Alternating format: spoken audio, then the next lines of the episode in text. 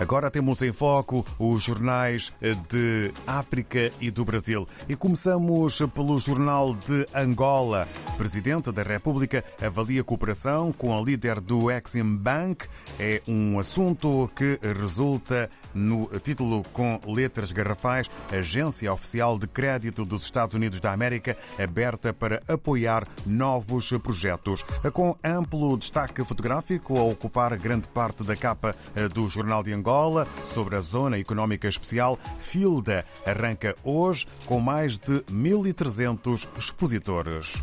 E em Cabo Verde, segundo a publicação a semana, reclamações de serviços aéreos aumentaram quase 150% em Cabo Verde em 2022.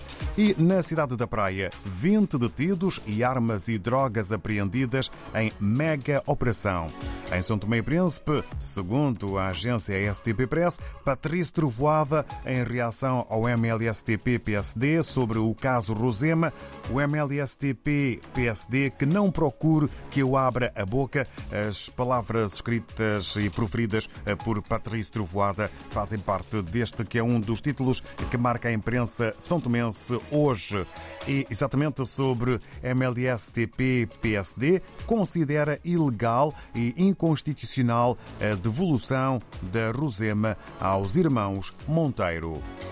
Seguimos rumo à Guiné-Bissau e à publicação democrata sobre o Tribunal de Contas. O título é Trabalhadores ameaçam apresentar uma queixa-crime contra atos ilegais.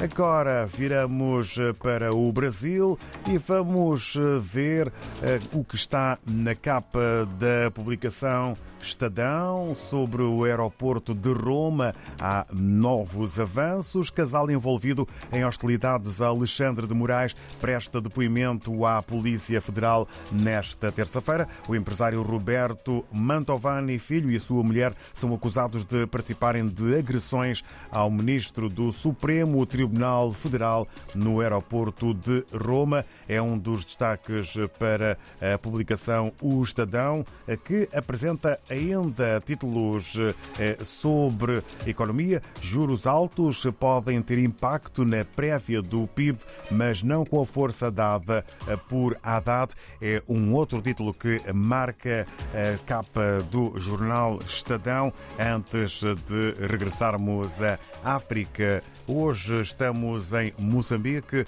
com o semanário Profundos e vamos saber com Moemin Benjamin o que podemos ler na mais recente edição deste semanário.